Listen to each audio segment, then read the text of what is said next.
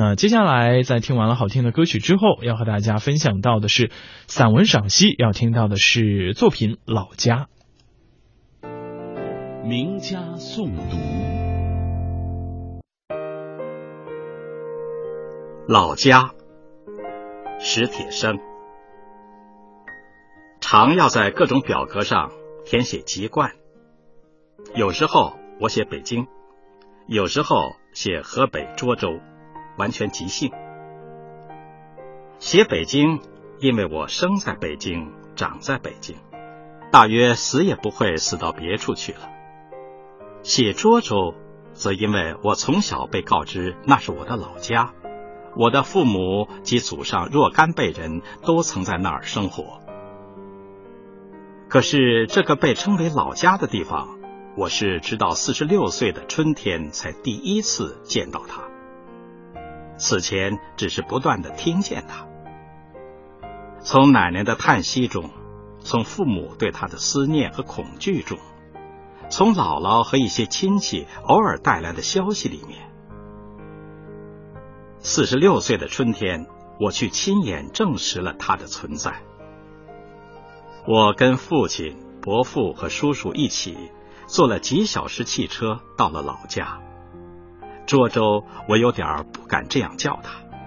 涿州太具体、太实际，因而太陌生。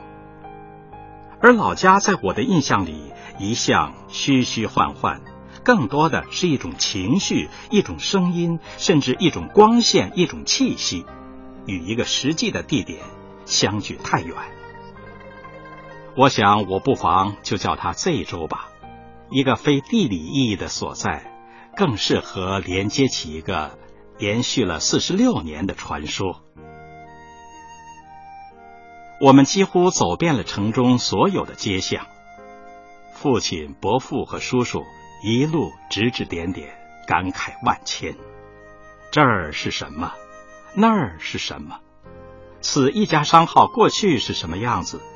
彼一座宅院曾经属于一户怎样的人家？某一座寺庙当年如何如何香火旺盛，庙会上卖风筝、卖兔爷、卖莲蓬、卖糖人、面茶、老豆腐。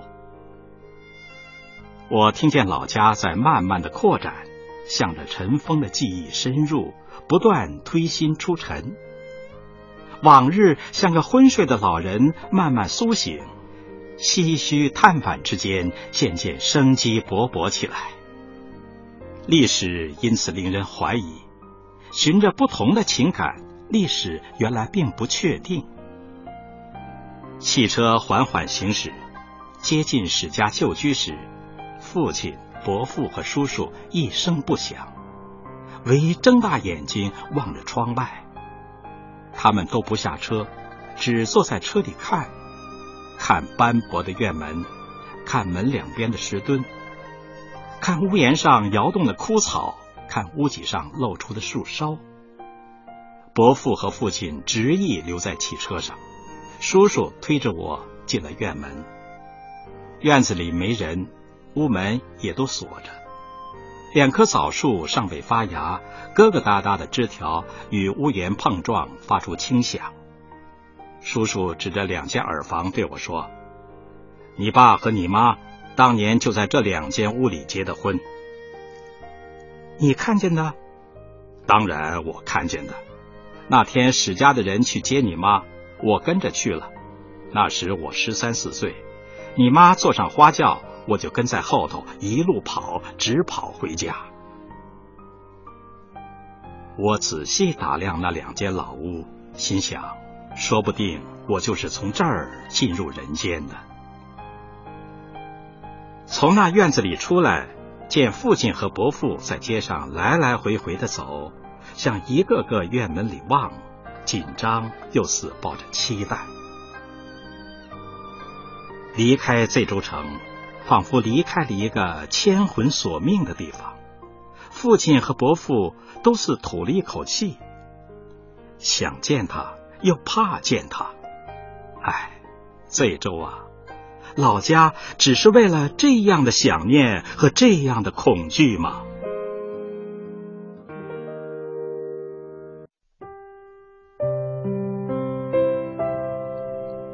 听众朋友刚才您听到的是作家史铁生的作品老家由中央台著名播音表演艺术家常亮演播。